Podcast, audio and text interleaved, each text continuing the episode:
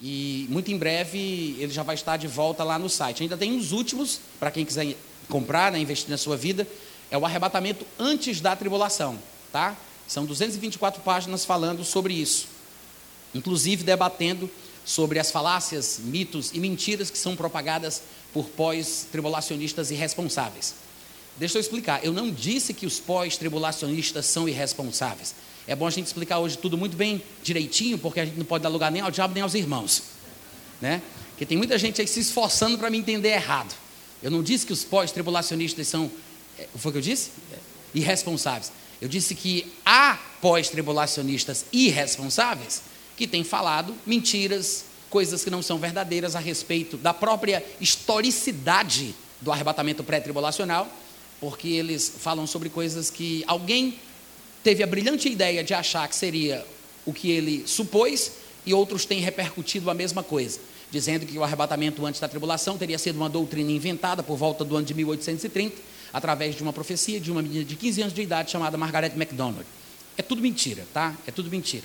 O que aconteceu, na verdade, foi que um senhor chamado Dave McPherson, ele leu um livro de um homem chamado Robert Norton, que falava da profecia de Margaret MacDonald.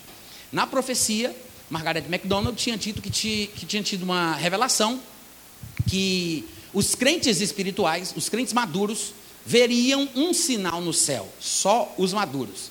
Este sinal do céu seria uma espécie de garantia para os crentes espirituais de que, no final da tribulação, eles seriam arrebatados, somente os espirituais, que teriam visto um sinal secreto no céu.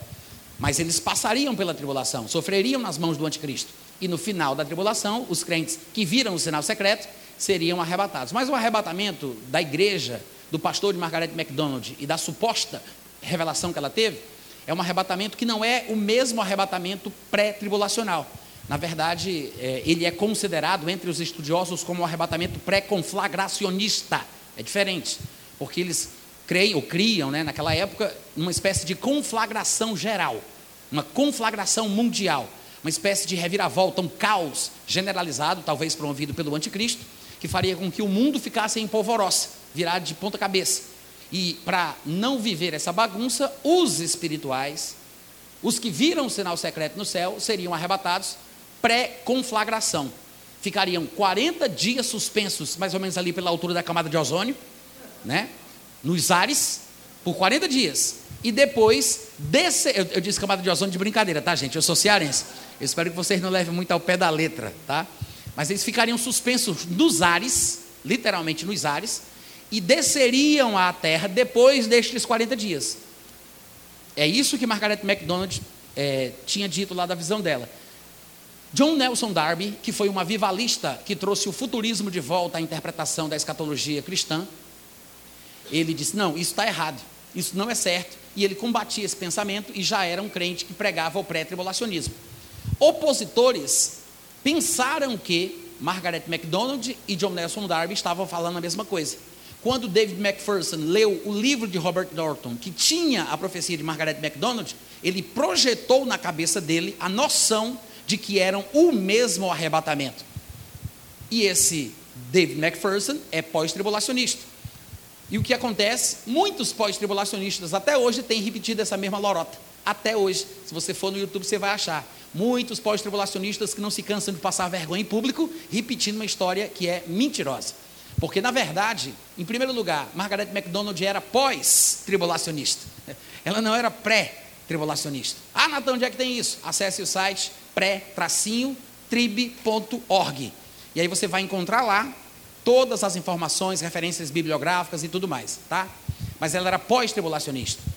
E por isso ela disse que estas pessoas seriam arrebatadas no final da tribulação, como boa pós-tribulacionista que ela era.